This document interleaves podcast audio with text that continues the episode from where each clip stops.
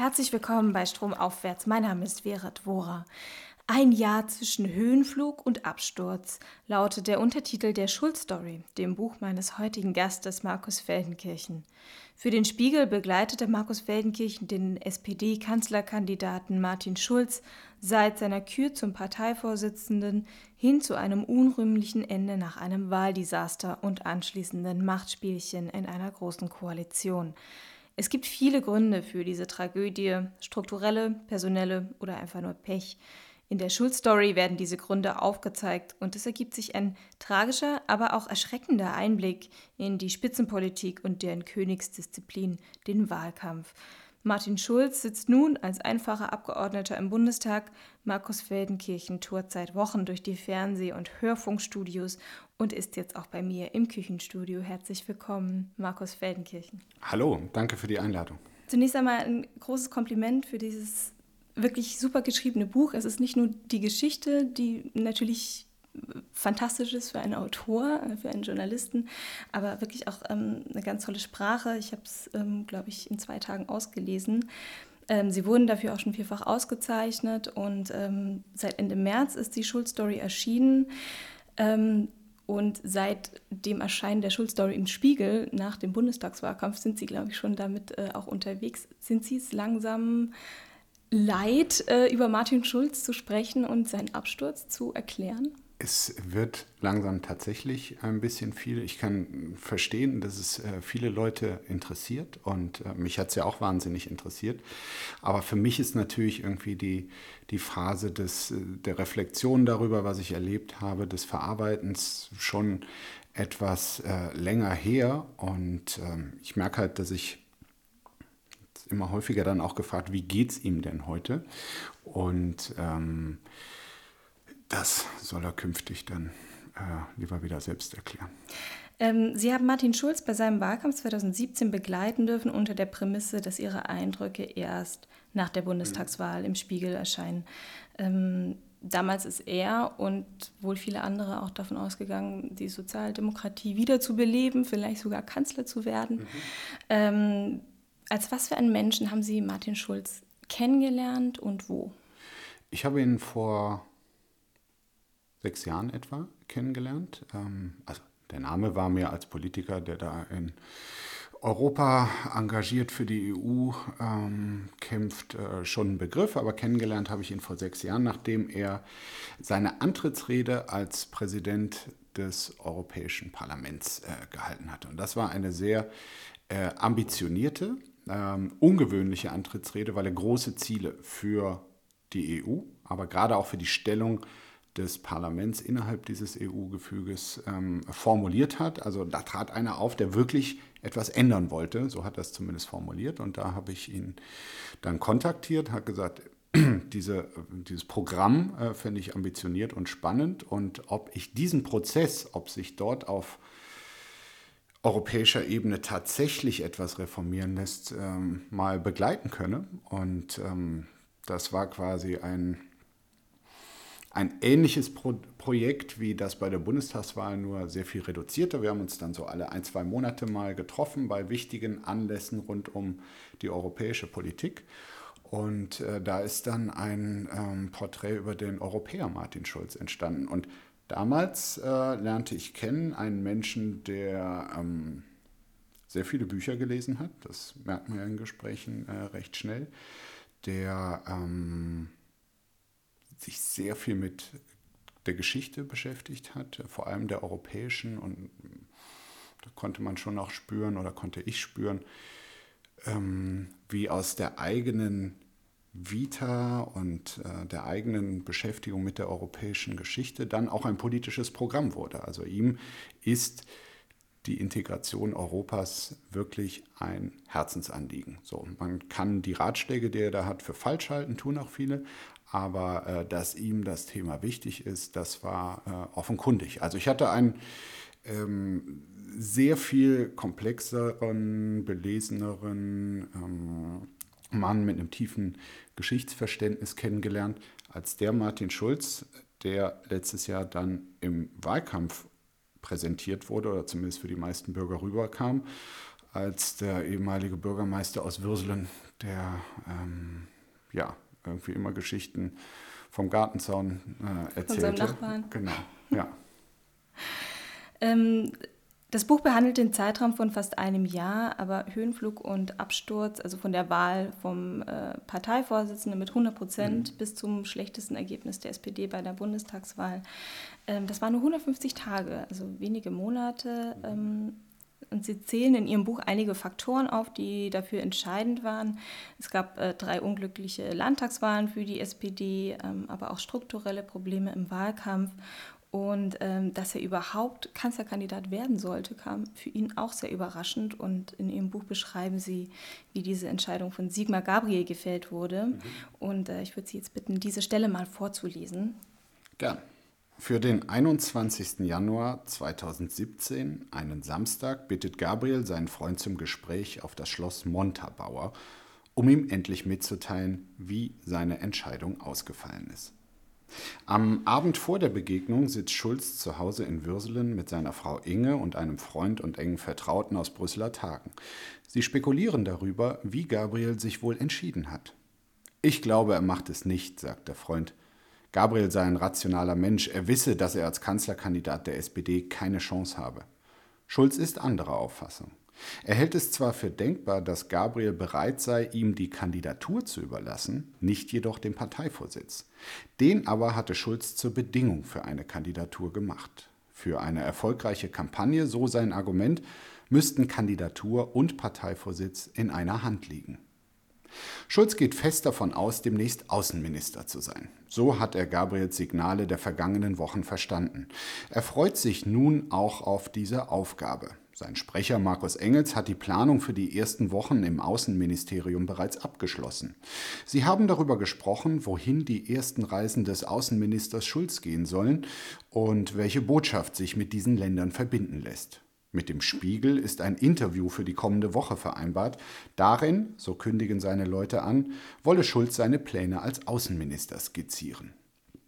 Als er am späten Nachmittag des 21. Januar von Würselen nach Montabaur fährt, ist Schulz überzeugt, dass er als designierter Außenminister zurückfahren wird, während Gabriel sich als Kanzlerkandidat aus der Regierung zurückzieht. Das hatten sie schon vor längerer Zeit verabredet. Wer auch immer Merkel herausfordert, solle nicht zugleich in ihrem Kabinett sitzen. So könne man die Kanzlerin glaubwürdiger attackieren. Du musst es machen, eröffnet Gabriel das Gespräch auf dem Schloss. Er will Schulz die Umfragen zeigen, deren Fragen sie gemeinsam erdacht haben. Sie belegen, wie unbeliebt Gabriel ist und legen den Schluss nahe, dass er bei den Bürgern für immer unten durch ist. Schulz Werte sind deutlich besser. Es wurde also anhand von einer Umfrage entschieden. Ähm, wir sprechen gleich noch über die Tragweite dieser Umfragen, weil die auch noch äh, in der Kampagne eine große Rolle gespielt haben.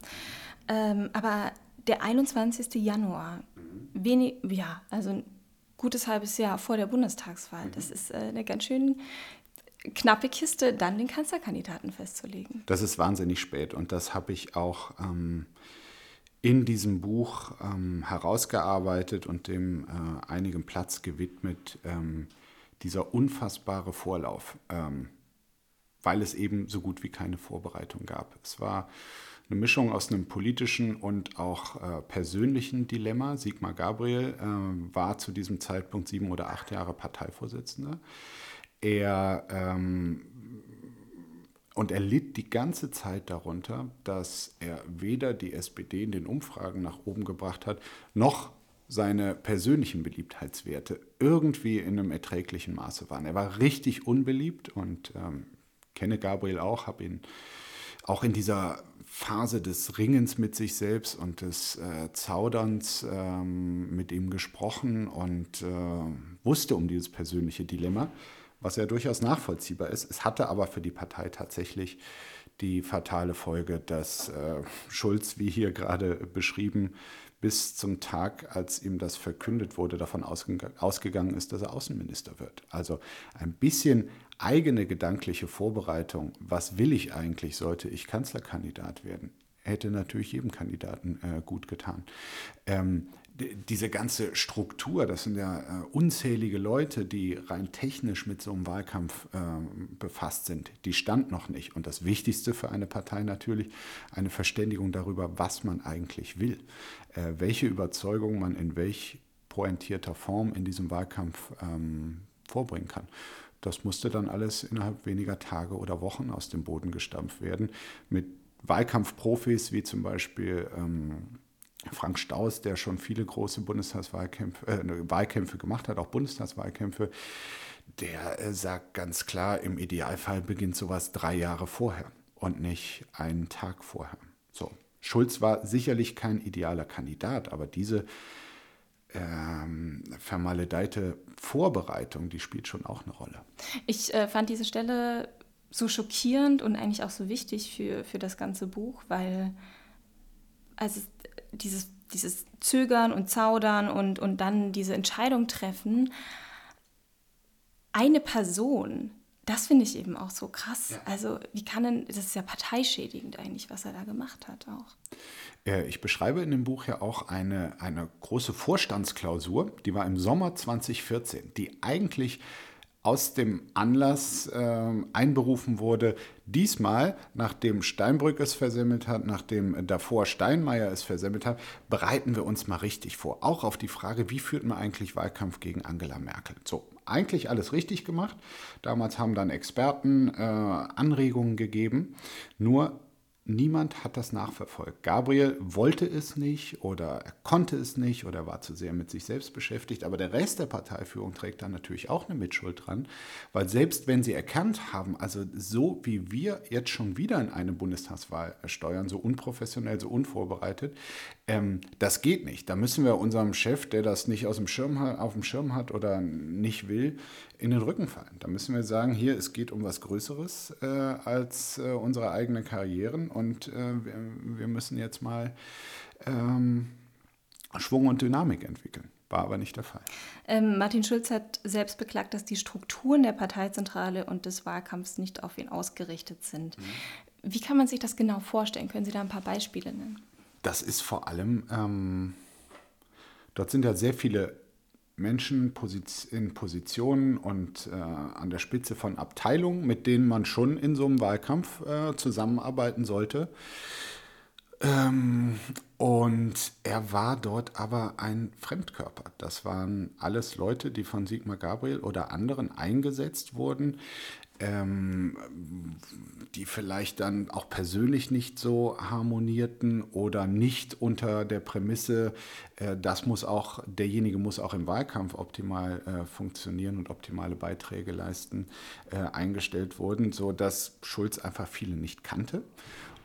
Es hat natürlich immer einen Vorteil, wenn man sich die Leute, mit denen man eng zusammenarbeitet, auch ein bisschen selbst ausgesucht hat, mit ihnen vertraut ist, dann klappt das Zusammenspiel besser. Das war alles nicht der Fall. Er hat äh, zwei Leute, die ihm gute Dienste in Brüssel ähm, ähm, geleistet haben, mitgenommen äh, in die, ins Willy Brandt-Haus. Der eine wurde Wahlkampfmanager, die andere seine Büroleiterin.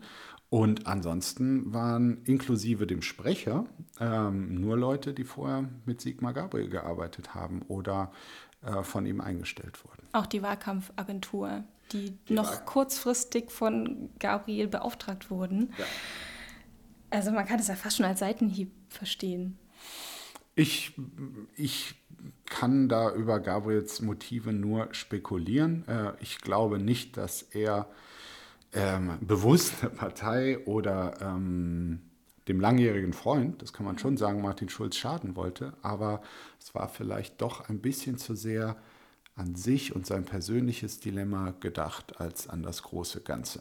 Ähm, er hat sicherlich auch nicht die, die Agentur ausgewählt, damit sie möglichst äh, äh, falsch ausgewählt ist, aber es war also ein, eine, eine ähm, ein Kandidat, der auch zur Agentur passt, ist zum Beispiel wichtig und über sowas wurde sich halt vorher gar keine Gedanken gemacht. Ähm, eine weitere Schwäche der Kampagne war die fehlende Botschaft oder eine neue Vision. Die SPD tritt ja seit ähm, gefühlter Ewigkeit mit dem Begriff Gerechtigkeit an.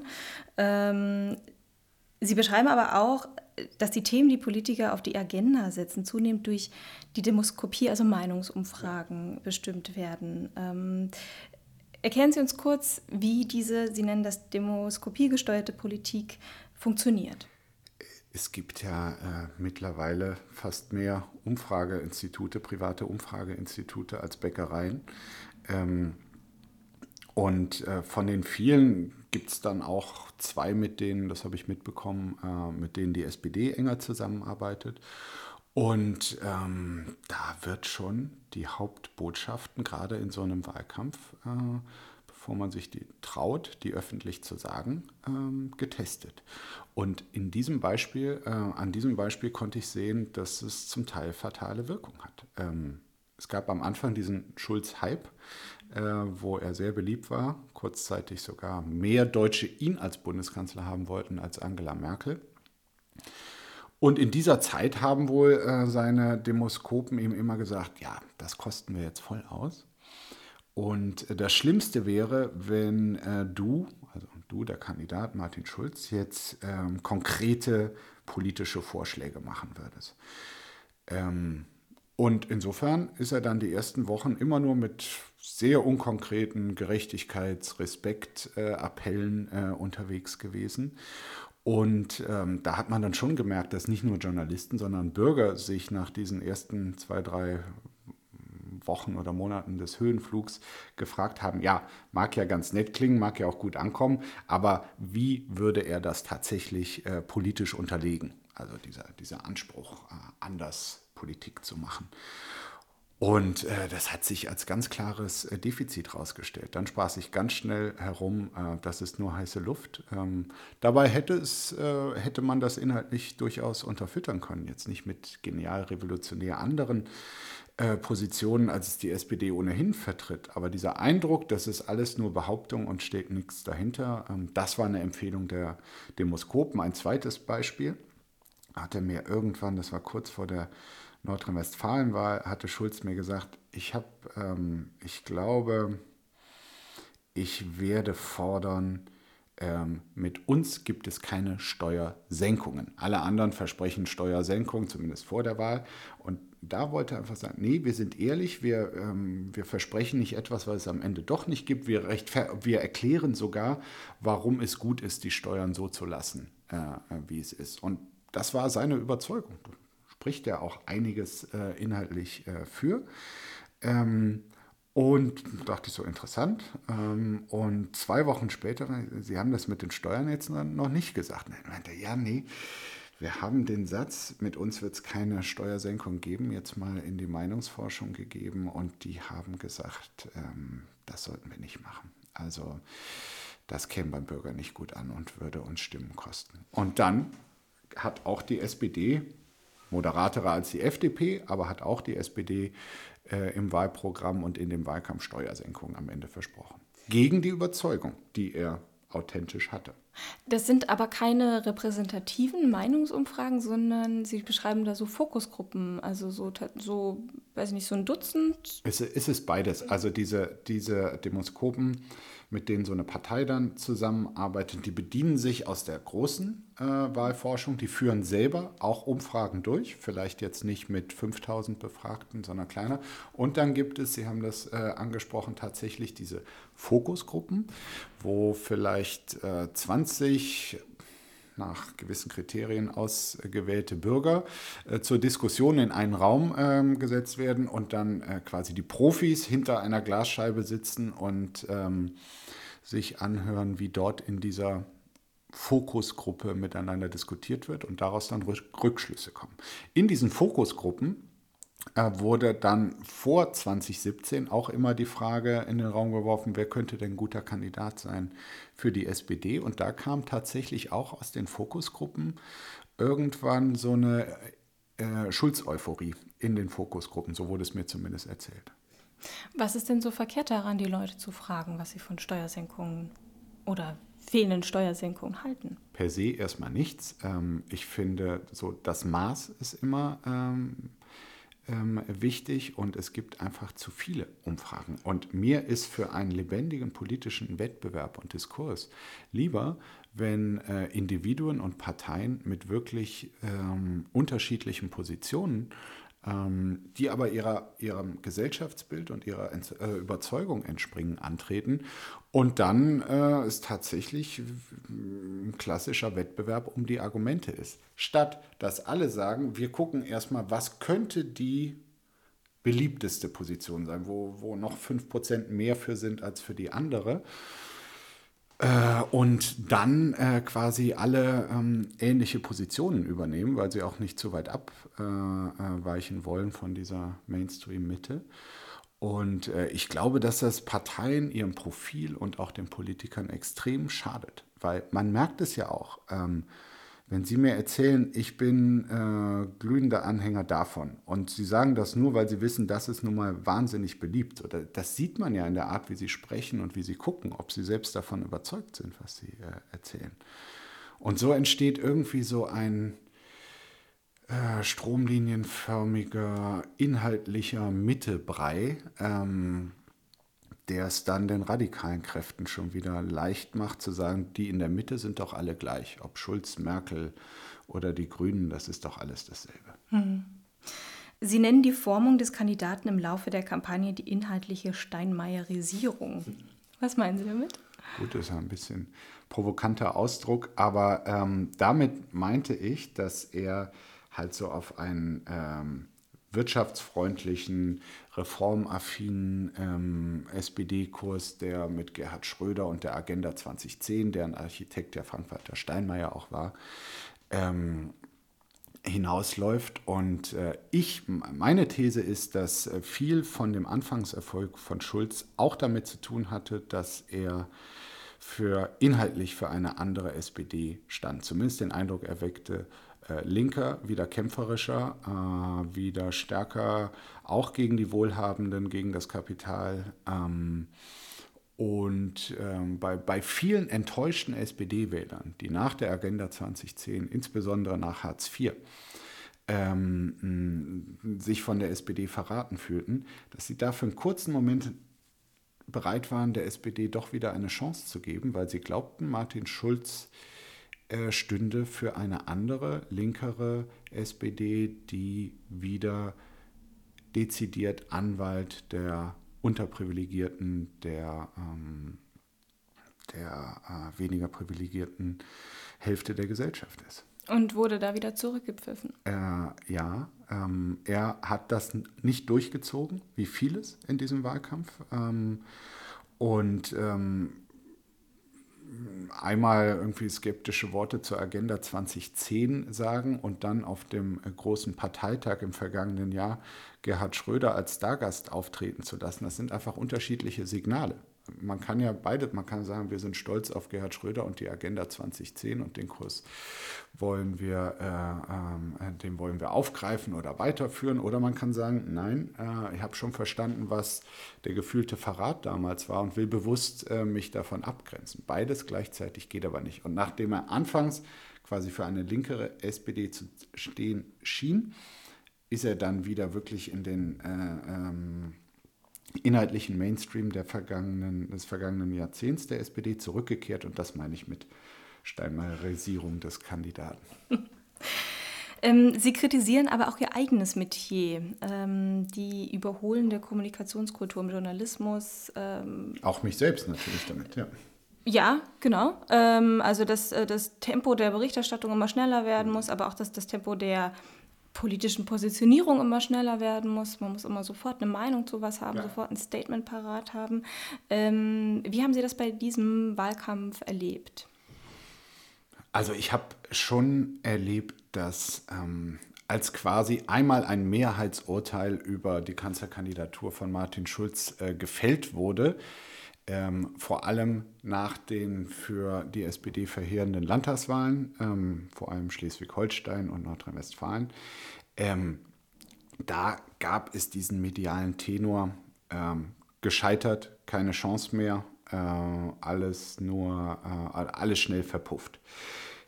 viele Beobachtungen waren natürlich richtig. Das war ein immenser Rückschlag und äh, wenn man so im Sinne von Dynamik und Momentum denkt, ähm, dann war das sicherlich eine Tiefphase.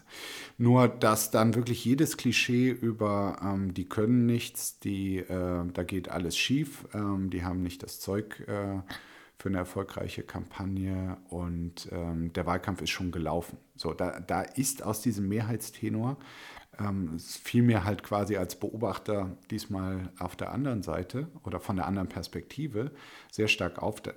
Da, gab es niemanden mehr, der das durchbrochen hat, äh, der gesagt hat, ja, aber diese Punkte der Kampagne sind doch sehr interessant und inhaltlich, äh, lass uns mal nicht nur über Umfragen reden. Also jedes Interview mit Schulz begann auch, äh, Sie wollen Bundeskanzler werden, wie soll das mit 24 Prozent so? Mhm. Ähm, zu sehen, dass ein Kandidat, der zumindest ein paar inhaltliche Anliegen hat, oft gar nicht mehr dazu kommt, darüber zu reden und nur noch über die Form und die, den aktuellen Stand der Umfragen und äh, ob es vielleicht einen Widerspruch zwischen der aktuellen Position und was die SPD vor 35 Jahren in Bayern nur als Beispiel gemacht hat, gibt. So, ähm, das fand ich, also das ist mir halt sehr aufgefallen. Ähm, mir ist auch aufgefallen, ich meine, ich habe auch schon viele äh, scharfe Artikel geschrieben und äh, bin auch mit Personen hart ins Gericht gegangen, ähm, was ich als Kontrolleur der Macht im Selbstverständnis auch äh, richtig finde. Aber ich habe schon gesehen, wie es einer Person zusetzt, wenn ähm, wir Journalisten ständig ja nicht nur kritisch berichten, sondern das manchmal auch mit, mit Häme und besonderer Schärfe äh, würzen. Und ähm, da denke ich mir jetzt auch, ob man nicht auf das ein oder andere, was persönlich verletzend wirken könnte, ähm, verzichtet lieber.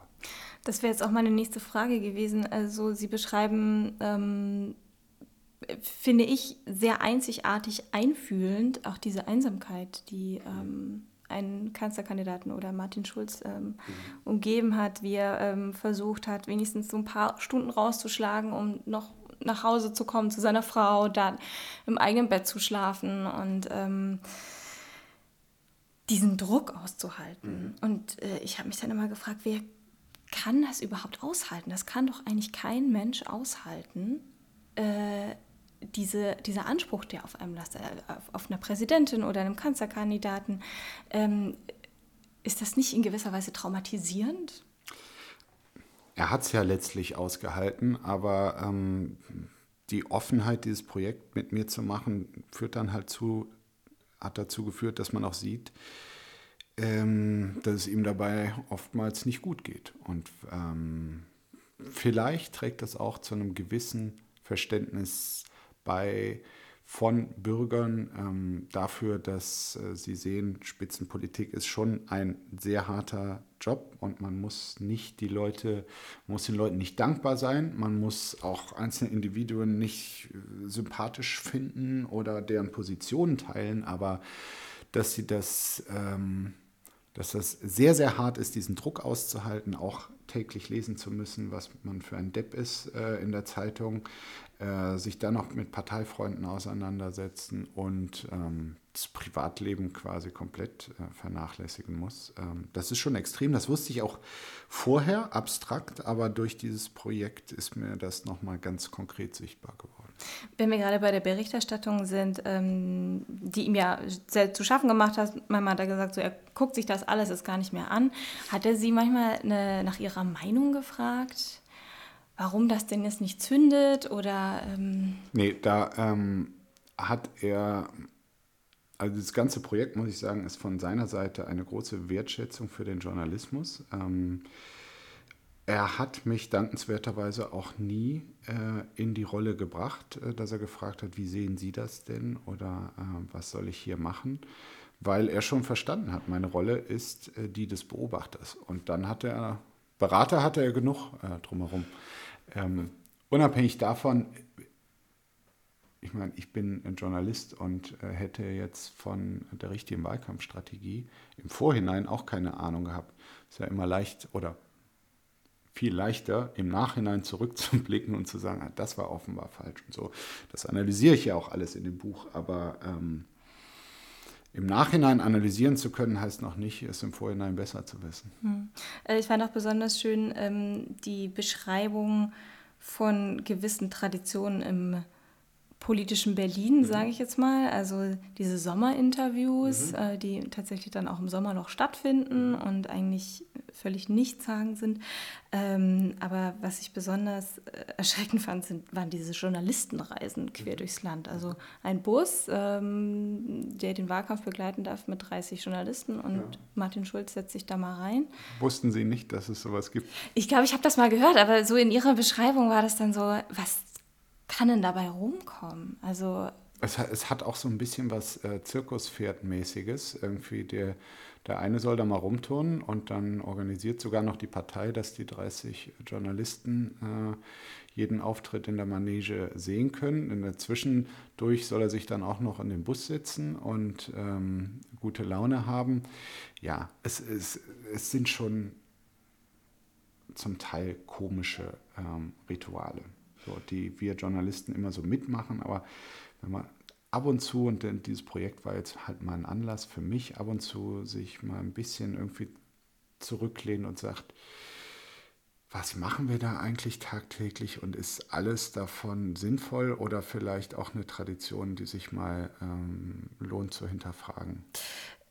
Man leidet in dem Buch aber nicht nur mit Martin Schulz mit, sondern auch mit Ihnen, weil Sie diese ganzen Termine und Strategiesitzungen und äh, Beratertermine und Fotoshootings äh, ja auch gewisserweise mitmachen mussten. Mhm.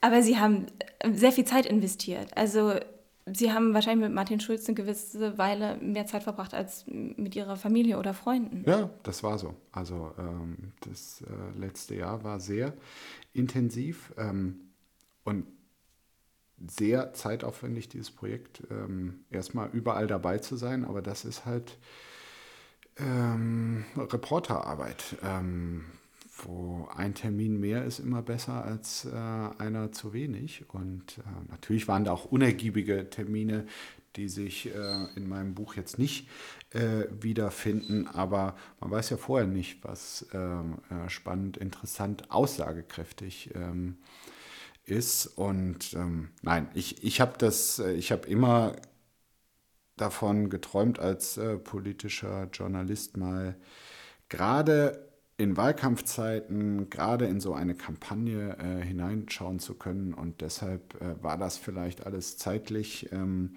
extrem und äh, zum Teil auch sehr anstrengend. Aber ähm, ich, es war so spannend, dass ähm, das wichtiger war als die Anstrengung da muss sich ja auch ein einzigartiges Verhältnis entwickelt haben zwischen Martin Schulz und Ihnen. Also Sie sind aber noch beim Sie. Ja. Ähm, es ist keine Freundschaft. Äh, Sie haben aber zum Teil auch spät abends noch telefoniert. Wie muss man sich das vorstellen? Das war halt rein äh, praktisch. Also er hat meinem, meiner Neugier und meinem Informationsbedürfnis äh, hat er immer Rechnung getragen. Und äh, wenn ich dann mal bei irgendeiner Wahlkampftour nicht dabei sein konnte, ähm, zum Teil auch aus logistischen Gründen, weil er da mit Sicherheitsleuten und dem einen oder anderen aus der Partei natürlich unterwegs war. Und trotzdem äh, wusste er, dass mich interessiert, wie auch dieser Tag gelaufen ist. Und dann kam es halt auch mal zu späten ähm, Telefonaten. Ähm, er hat dann erzählt und ich habe dann auch nochmal gefragt, wie das ist und was morgen ansteht ähm, und so. Aber es war, es war immer auf dieser Projektebene und äh, es ging um Politik. Insofern ähm, wurde das da nicht privat oder persönlich. Und der Moment, wo die Recherche dann aber vorbei ist und ich nach Hause gehe und mit mir selbst bin und darüber nachdenke, das ist spätestens der Moment, wo ähm, die journalistische Distanz äh, kommen muss und bei mir dann auch immer kommt und äh, man sich dann wieder davon löst. Und dann war, haben die Treffen abgenommen, Sie haben sich erstmal zurückgezogen? Rein äh, dieses ganze Material äh, als Autor zu bewältigen, das, ähm, das dauert schon einige Zeit. Ähm, und äh, klar, da äh, sitze ich dann zu Hause oder im Büro ähm, am Schreibtisch, denke darüber nach, ordne das, entwickle die Dramaturgie und ähm,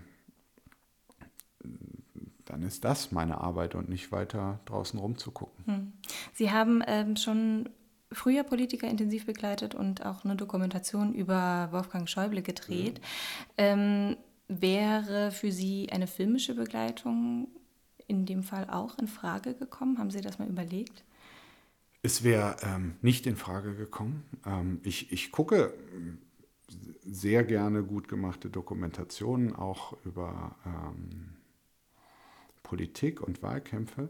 Aber dieses, wo wirklich sechs oder acht Leute aus dem Kampagnenteam, die Strategen, um einen Tisch sitzen, ähm, das wäre nicht gegangen, wenn da noch ein Kamerateam äh, mit Tontechniker und so. Das wäre zu viel Ablenkung gewesen. Ich kann ja ähm, still an einem Tisch sitzen, mir meine Notizen machen. Das mag auch eine gewisse Irritation oder Abweichung vom Normalen sein, aber eine ähm, sehr viel geringere als, äh, also man kann auch Blicke hinter, der, hinter die Kulissen mit einer Fernsehkamera machen, aber dieses Projekt, was ich hier mit der Schulz-Story machen konnte, das äh, wäre nicht ansatzweise fürs Fernsehen ge gegangen. Haben Sie irgendwie abgesehen, was das auslösen wird, diese Schulz-Story? Erstmal, als äh, wir diese besondere Begleitung äh, vereinbart haben, war noch nicht mal absehbar, ob das ähm, die Beschreibung eines grandiosen Wahlkampfes, der im äh, Kanzleramt äh, endet, wird oder ein Desaster mit traumatischen Zügen. Es ist dann eher zweiteres geworden. Ähm, und die komplette äh, Wirkung eines Textes, erst der Reportage im Spiegel oder eines Buches, da kann man vorher viel drüber spekulieren. Äh, aber das weiß ein Autor nicht. Zumindest ich wusste es nicht. Ich wusste, dass es, äh, das sind interessante Einblicke. Ähm, aber ähm, mich hat ehrlich gesagt, also ich wusste, dass es eine interessante Geschichte wird, aber mich hat dieses Maß an äh, Begeisterung oder Neugierde für den Stoff ähm, in der Form schon ähm, überrascht. Also es freut mich natürlich auch, aber ähm, ich glaube, dahinter steckt tatsächlich ein ganz großes Bedürfnis. Ähm, und letztlich wollte Schulz das mit dem Projekt auch ermöglichen. Ähm, so einige Vorhänge, ähm, die sonst nur der Verschleierung oder der äh, Inszenierung dienen von Politik, die wirklich mal wegzureißen. Und das hat er nun wirklich ermöglicht. Ähm, und ähm, das scheint viele interessiert zu haben, ganz egal, welchen Blick sie selbst dadurch auf Martin Schulz äh, bekommen haben. Auch da konnte ich die Wirkung ehrlich gesagt nicht abschätzen. Ich wusste nicht, ob jemand, der das liest, ähm, am Ende Martin Schulz noch schlimmer findet oder äh, besser ähm, und es gab, der Text hat total polarisiert, was die Sicht auf Martin Schulz angeht. Es, es gab Leute, die gesagt haben, hätte ich diese Beschreibung, diesen Menschen, äh, den Sie da beschrieben haben, mal im Wahlkampf kennengelernt, ähm, da hätte ich ihn besser gefunden, dann hätte ich ihn gewählt. Und es gab Leute, die gesagt haben, was ist das denn? Äh, einer, der da äh, solche Schwächen eingesteht und Zweifel äh, zeigt, der kann ja nicht Bundeskanzler werden und das Ganze ist alles nicht professionell. Also es gab beide Reaktionen und beide habe ich in der Schärfe nicht antizipiert. Was passiert mit so einem Wahlkampfteam nach dem Wahltag? Das hat sich in seinem Falle inzwischen aufgelöst. Also da macht keiner mehr. Mit bösem Blut? Nee, ich glaube nicht. Also das Team war, ähm, das war schon eine Gemeinschaft, die, wo es natürlich völlig unterschiedliche Ansichten und auch Differenzen äh, äh, gab, auch Streit, ähm, aber ähm, nicht in einem extremen Maße. Und so dieses Kernteam äh, hat sich bis zum Schluss sehr gut verstanden. Und ähm, so wie ich das mitbekommen habe, sind die wichtigsten auch noch an dem Tag, als äh, Martin Schulz dann ganz gescheitert war und auch seinen Parteivorsitz zurückgegeben hat, dann sind die alle mit ihm nochmal zum Flughafen gefahren und haben ihn verabschiedet, also dann wieder zurück ins Rheinland. Äh, aber klar, mittlerweile sind andere Leute ins Willy Brandt-Haus eingezogen. Die bringen alle ihre eigenen Leute mit. Und ähm, also da macht keiner mehr das, was er vor einem Jahr gemacht hat. Wahnsinn. Äh, Sie waren bis Ende 2015 in den USA als Korrespondent, mhm. stimmt das? Hm? Ähm, für den Spiegel in Washington und haben äh, den Beginn des Wahlkampfs von Donald Trump verfolgt. Ähm, und ich habe vor kurzem noch ein Interview mit ihnen gelesen. Da sind sie natürlich, wie viele von uns auch, von einem Duell zwischen Hillary Clinton und Jeb Bush ausgegangen. Mhm. ähm, und in den USA dauert der Wahlkampf ewig. Ja. Also das waren ja fast anderthalb Jahre. Mit dem Vorwahlkampf, genau. Genau. Ähm, und sie hatten ja jetzt das Glück oder das Pech, von einem Wahlkampf in den Easton sozusagen äh, zu stolpern. Ähm, was sind für Sie besonders bemerkenswerte Unterschiede zwischen den Wahlkämpfen in den USA und in Deutschland? Also da ich, wie ich ja eben sagte, Wahlkampfzeiten äh, sehr mag, äh, fand ich das auch gut in den USA, dass das so ein äh, Prozess ist. Da war ja fast der Vorwahlkampf äh, spannender als der Hauptwahlkampf, obwohl der natürlich auch mit dem überraschenden Ende dramatisch war. Aber als da bei den Republikanern 16 oder 17 Kandidaten erstmal auf der Bühne standen und die auch jede Woche so ein öffentliches TV-Duell äh, äh, haben, das ist schon äh, interessant. Und es ist klar, es ist so ein bisschen Show-Effekt, aber da werden schon auch alle Positionen knallhart abgefragt. Und ähm, das ist ein, ein Auswahlprozess und ein Wettbewerb der äh, Argumente, den ich eigentlich toll finde und äh, der bisher in Deutschland zu kurz kommt. Also das, äh, die letzten 16 Jahre war die Frage, wer wird äh, Kanzlerkandidat für die CDU, immer eine sehr langweilige. Bei der SPD haben es bisher traditionell immer zwei, drei Herren unter sich ausgemacht. Äh, Und da ist doch ein, ein solcher ähm, Prozess des offenen Vorwahlkampfes äh, tausendmal interessanter und so. Dass sich dort auch Windbeutel wie Donald Trump am Ende durchsetzen können, ist natürlich eine Schattenseite, aber äh, ich finde, auch das muss die Demokratie aushalten. Und ähm, ja, ich finde das gut. Es gibt zaghafte Versuche für mehr innerparteiliche Demokratie in Deutschland. Ich finde, es ist höchste Zeit dafür. Hm. Trump hat vieles an, anders gemacht als andere Politiker, vor allem äh, vieles anders als Martin Schulz. Mhm. Er hat nicht auf seine Berater gehört. Er mhm. hatte eine Vision, wenn auch äh, sehr reaktionär. Ähm, er hat sich nicht verbiegen lassen. Ähm, ich bin wirklich kein Trump-Fan, aber ich habe so das Gefühl, er ist ab irgendeinem Punkt, als alle gefordert haben, er soll doch jetzt bitte mal ein bisschen runterfahren, hat er das nicht gemacht und hat dann so eine Schwelle überstiegen, wo er dann einfach der Typ war, der so viel für sich begeistern konnte. Ich, ich finde es gerade im Kontrast zu dem, was ich mit Schulz erlebt habe, äh, super interessant, weil er sich nichts hat sagen lassen. Alles, was den Vorteil hatte, dass das, was er gesagt hat, wirklich authentisch war. Äh, dieses, ich bin niemanden finanziell abhängig. Ein, ein Riesenplus gerade in den USA. Die, er hat ja irgendwie vier oder fünf Wahlkampfberater, also Hauptwahlkampfberater gefeuert in nur eine, äh, innerhalb eines Jahres, äh, weil er einfach deren Ratschläge nicht hören wollte, die quasi in Richtung klassische Kampagnentipps äh, ging. Und er hat gesagt, nein, ich mache tatsächlich, ich sage wirklich nur das, was ich will. Äh, und das kam an. Ähm, so, und allein die Form, ähm, war ein, ein Plus für ihn.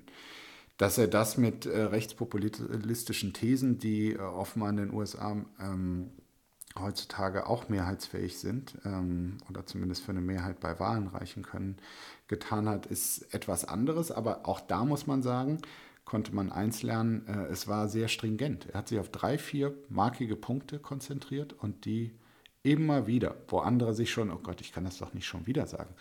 Und bei Schulz war genau das Gegenteil, dass er dachte, ja, das habe ich doch letzte Woche schon gesagt, das kann ich doch nicht nochmal sagen. Und lieber immer was Neues, äh, jeden, äh, jedes Thema aufspringen, was so ähm, rumrattert. Und ich glaube aber, die, die Kunst eines erfolgreichen Wahlkampfs ist, sich am Anfang zu sagen, was ist mir wichtig oder woran glaube ich, ähm, dass äh, ich damit gewinnen kann. Und dann, erst wenn der... Ähm, letzte Journalist es nicht mehr hören kann, dann fängt es, glaube ich, so langsam an bei vielen Bürgern, ach, der steht dafür. Hm.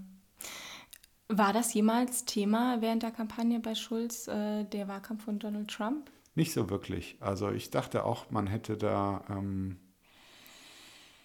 wenn man erfolgreich sein will, dann würde man schon aus professioneller Sicht das ein bisschen mehr analysieren. Auch zum Beispiel der Einsatz von ähm, Social Media für die Politik, der ähm, zumindest in den USA immens war und ähm, vielleicht sogar wahlentscheidend. So, da hatte ich nicht den Eindruck, dass man sich bei Schulz oder der SPD allzu viele Gedanken darum gemacht hat. Was hat denn diese intensive Begleitung mit Ihnen gemacht? Als Journalist auch. Unterm Strich äh, sind das die ähm, Erkenntnisse, über die wir schon auch gesprochen haben. Also eine andere Sicht auf oder besseres Verständnis dafür, was ähm, in der Politik aus meiner Sicht schiefläuft. Ähm, dieses zu wenige Vertrauen auf eigene Gesellschaftsentwürfe, Visionen, Überzeugungen, zu glattgeschliffen alles, Umfragen erprobt und ähm, der, der selbstkritische Blick auf meinen Berufsstand und das, äh, was ich äh, jenseits solcher ähm, außergewöhnlichen Projekte so mache. Hm. Sie haben auch nach dem Wahlkampf noch über ähm, die internen SPD-Machtkämpfe geschrieben, für den Spiegel auch. Ähm, ist Ihr Zugang zur SPD mittlerweile etwas beschränkt? Denkt man da, ach nee, da kommt der Feldenkirchen wieder, der weiß dann wieder so viel. ich will gar keinen permanenten Zugang zur SPD äh, haben. Ähm, ich bin auch kein SPD-Berichterstatter. Ich habe dieses Projekt jetzt mal gemacht und mich zwangsläufig dadurch auch viel mit der SPD beschäftigt. Aber ähm, ich will in Zukunft eigentlich auch gerne wieder anderes machen. Ähm, Angela Merkel zum Beispiel ähm, wird aus meiner Sicht journalistisch nicht so gewürdigt wie ähm, ihre Rolle als Bundeskanzlerin das eigentlich verlangen würde. Ähm, ich habe das Gefühl, es wird sich immer noch mehr mit der inzwischen 16 Prozent Partei SPD beschäftigt, weil sie einfach so viele Konflikte und Spektakuläres hergibt, als mit der politischen Kraft, die tausendmal relevanter ist, weil sie nämlich an der Macht ist. Auch äh, kritischer, genau. Und vor der, ähm, jetzt vor der Fußball-WM will ich was ganz anderes machen, nämlich mal Yogi Löw porträtieren. Ähm, ich habe noch eine letzte Frage, dann äh, hören wir auch auf. Wir haben ja in Deutschland fast jeden Abend die Möglichkeit, ähm, uns die, eine politische Meinung bei den ähm, äh, politischen Talkshows zu bilden. Und ähm, da sind Sie ja auch ganz gerne zu Gast, werden auch ganz gerne eingeladen. Ich wollte Sie fragen, ähm, warum Sie da gerne teilnehmen, ob Sie da einen mh, mm, ja, gesellschaftlichen Mehrwert darin sehen in diesen Sendungen. Im Idealfall schon. Ähm, es gibt äh, gute Runden, ähm, wo es mehr um die Argumente geht. Ähm, und da äh, halte ich das für äh, sinnvoll und ähm, einen kleinen Beitrag zu einem lebendigen demokratischen Diskurs. Es gibt aber auch Runden, je nachdem, welche anderen Gäste da sind, ähm, die sind zu sehr auf Krawall ausgelegt und mehr so auf den Show-Effekt. Und ähm, wenn ich das vorher spüre oder ahne, dass das so sein könnte in dieser Runde, dann äh, gehe ich auch nicht hin. Mhm. Aber es passiert manchmal auch so. Ähm, insofern eine, eine gute äh, politische Talkshow kann eine Bereicherung sein, aber natürlich gibt es auch ähm, immer mal wieder Sendung, die man sich äh, doch hätte schenken können. Gut. Vielen, vielen Dank, dass Sie bei mir waren und ähm, das Interview auch möglich gemacht haben. Und viel Erfolg noch bei der weiteren Buchtour äh, und weiteren Interviews. Na, vielen Dank für alles. Zu Gast bei Stromaufwärts war heute Markus Feldenkirchen. Sein Buch Die Schuld-Story, ein Jahr zwischen Höhenflug und Absturz, ist Ende März bei der Deutschen Verlagsanstalt erschienen. Ich bin gerade dabei, einen Termin für ein Interview mit Christina Hähnel zu vereinbaren. Die Frauenärztin führt in ihrer Praxis in Gießen Schwangerschaftsabbrüche durch und informiert darüber auf ihrer Website. Weil das nach 219a des Strafgesetzbuches verboten ist, hat das Amtsgericht Gießen sie zu einer Geldstrafe verurteilt. Statt einzulenken, kämpft sie nun bis vor dem Bundesverfassungsgericht für das Recht von Frauen auf Informationen zu Schwangerschaftsabbrüchen. Unfreiwillig wurde sie dazu zu einer Vorkämpferin für Frauenrechte in Deutschland. Ende Mai wird diese Folge voraussichtlich online gehen. Ich freue mich auf das Interview. Bis zum nächsten Mal.